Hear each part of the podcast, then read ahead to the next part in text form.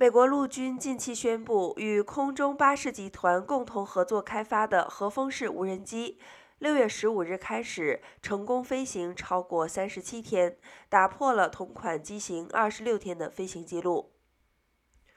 和风式无人机采用太阳能动力。最早是由英国凯奈蒂克公司于2003年设计，并在2008年向美国陆军展示期间，就以6万1000英尺的高度、82小时飞行时间，打破了无人机持续飞行的记录。